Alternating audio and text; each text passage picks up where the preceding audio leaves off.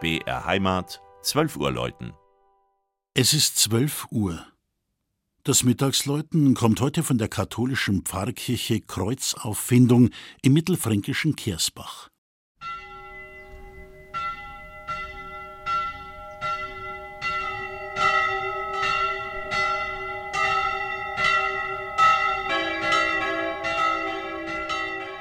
Im Jahr 2020 wurde der ursprünglich auf Unterfranken begrenzte fränkische Marienweg um 1100 Kilometer erweitert.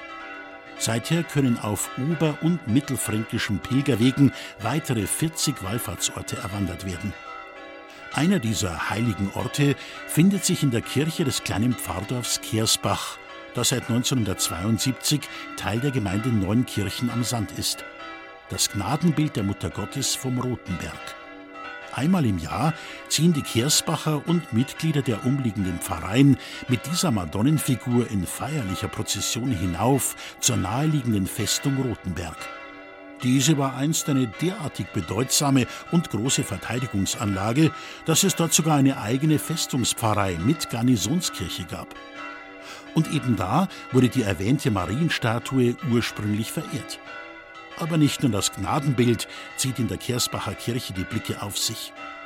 Das Mitte des 18. Jahrhunderts erbaute barocke Gotteshaus überrascht die Besucher mit einer reichen Ausstattung und einem vorzüglichen Deckenstuck. Das von den Figuren der heiligen Margareta und Katharina flankierte Hochaltarbild zeigt die Auffindung des Kreuzes Jesu Christi durch die Kaiserin Helena im Jahr 326. Nicht weniger kunstvoll sind die Seitenaltäre, die Kanzel, weitere Statuen und der Kreuzweg, der sogar eine 15. Station hat. Auf diesem Gemälde wird ebenfalls die Legende der Kreuzauffindung ins Bild gesetzt. Ein Vierergeläut ruft in Kersbach zu Gottesdienst und Gebet. Drei Glocken wurden 1951 in Bochum gegossen.